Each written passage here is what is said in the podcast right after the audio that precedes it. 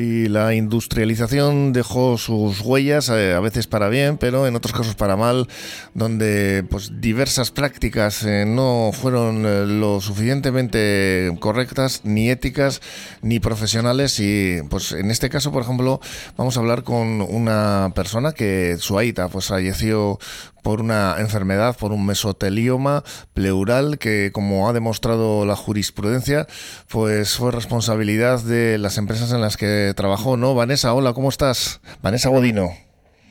Hola, Egunon.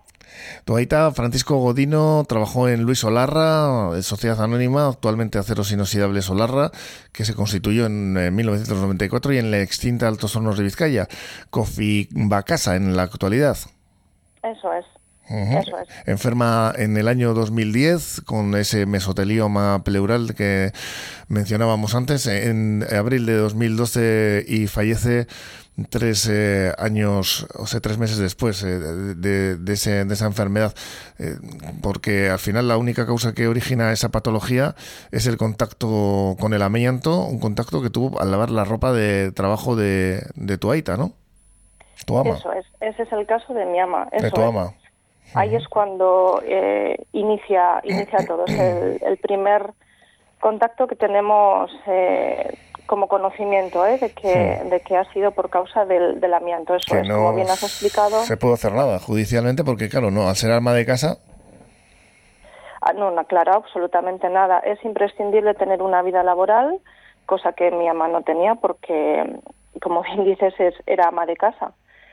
Entonces, eh, aunque mmm, todos los informes médicos, la patología, como bien has dicho, es un mesotelioma pleural, apuntan a que la única causa es el contacto, aunque fuese de forma indirecta, siempre indirecta, cuando no estás, eh, como fue el caso de mi aita, en un contacto directo en, Hmm. En la fábrica. ¿eh? Pero vamos Pero con el caso, eh, el caso de tu aita, que es el que mencionábamos al principio, aunque estamos hablando aquí de dos fallecimientos que has tenido que padecer por parte de tus de tus aitas, ¿no? Pero en octubre de 2019 es diagnosticado por esta misma enfermedad, eh, cáncer de pleura, y fallece en diciembre de ese mismo año. En este caso, al disponer de esa vida laboral, se inicia el, eh, iniciáis vosotros, eh, vosotras el Eso. proceso judicial demandando a las empresas que hemos mencionado por daños y perjuicios y por exposición continuada a este a este producto del amianto, ¿verdad? Efectivamente, eso es. Cuando mi ama fallece, lo intentamos eh, movilizar, pero legalmente, como bien he dicho, no tenía una vida laboral, no se puede hacer nada.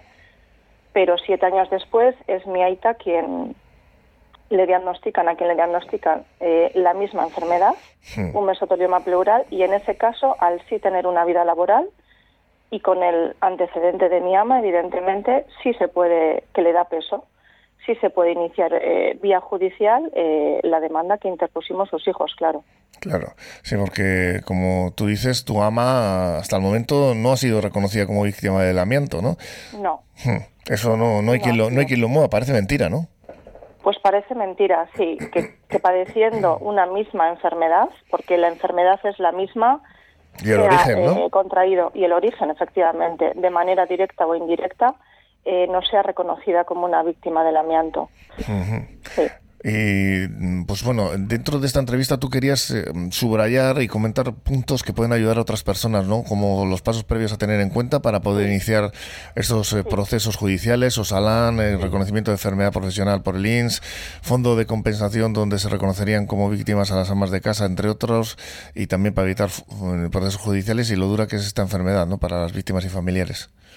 Eso es. A ver, el, mi llamamiento desde aquí es, eh, bueno, pues que se tenga en cuenta fundamentalmente eh, y para los familiares lo que supone, porque esta lucha ha sido demostrar judicialmente, eh, buscar un reconocimiento judicial de, ese, de esos dos fallecimientos en mi caso, que son los de, los de mis aitas, que ese fallecimiento eh, ha sido a causa de una enfermedad y de una enfermedad que ha sido contraída Hmm. por una exposición eh, directa, eh, de forma directa o indirecta y continua al amianto.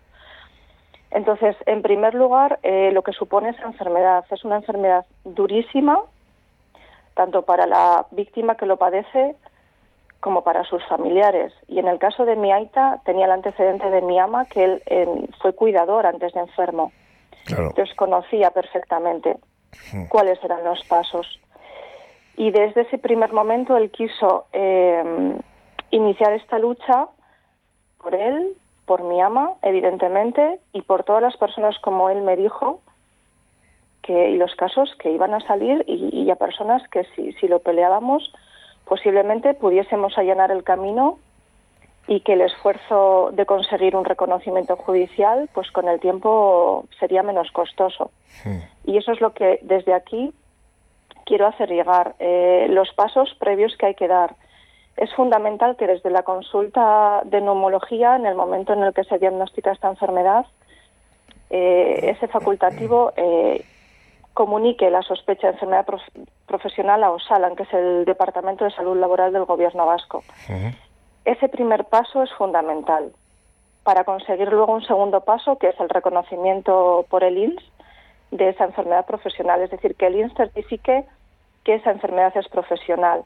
Y con esos dos primeros pasos que son fundamentales, si hay cabida, pues eh, pelearlo judicialmente. Pero pelearlo, insisto, para que exista este reconocimiento y que paguen responsabilidades, porque esto ha pasado y sigue pasando. Sí, sí, que el Instituto Nacional de la Seguridad Social también recoja estos eh, datos, ¿no?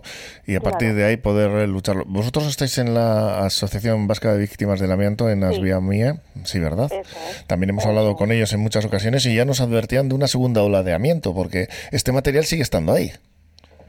Sí, eh, si me permites, Joseba, quería comentaros porque siempre lo he dicho, ¿eh? cuando yo hablo del caso de misaitas, parece que esto es una enfermedad del siglo pasado, que pasó hace mucho tiempo y no somos conscientes del riesgo que tiene en la actualidad. Eh, hace un mes, eh, pues falleció una persona, José, que desde aquí quiero saludar a, a Joana, su mujer, una persona con 41 años y tres hijos una persona que trabajó en un grupo de desamiantado, es decir, cuando ya se conocía la toxicidad, cuando ya estaba prohibido por ley y en un grupo especializado donde eh, manipulaba ese, ese amianto con EPIs. Y aún manipulando con EPIs, él se inhala esa sustancia, inhala las fibras y hablamos de que ha fallecido hace un mes con 41 años es que esto sigue pasando. Y esta es eh, la punta del iceberg. Eh, van a seguir saliendo casos y esto, no, no, vamos, que no para aquí. O sea, que es una enfermedad que van, van a seguir saliendo casos. Hmm. En este caso, pues bueno, eh, la buena noticia es que al menos, ¿no? En el caso de Tuaita, pues bueno, se ha visto como en esa sentencia firme se reconoce, ¿no? Se reconoce como realmente tienen eh, la responsabilidad de estas empresas de, de, ese, de esa enfermedad que sufrió. ¿Esto qué va a suponer para los hijos? Bueno, aparte de un reconocimiento. Eh, pues lo que supone para los hijos es pues efectivamente, como, como bien dices, ese reconocimiento. Es decir, existen responsables del fallecimiento de mis aitas y judicialmente nos han dado la razón, es decir, nos están confirmando que han contraído esa enfermedad por ese contacto con ese material. Y el reconocimiento para los hijos es lo más importante, añadido a que lo que se consigue es demostrar, como bien digo, que, que hay responsables y si una persona eh, decide pelearlo judicialmente, si nosotros, con esta jurisprudencia que se va creando caso a caso, eh, podemos eh, facilitar ese camino, porque es un camino duro, muy duro emocionalmente, largo, entonces si podemos facilitar eso, pues ya hemos conseguido mucho. Porque tú cuántos años llevas, Vanessa, con esta lucha? Pues la lucha la inicio cuando fallece mi ama. Lo que pasa que me veo de manos atadas, como os he explicado, y no puedo hacer nada hmm. más que pase a una lista de víctimas del amianto, una lista de la Asociación de Asviamí, insisto, porque legalmente a día de hoy no está reconocida como víctima. Estamos hablando entonces de, pues eso, desde, el año 2010, 12, ¿no? Hmm. Cuando ella enferma y cuando nos confirman en el 12, efectivamente.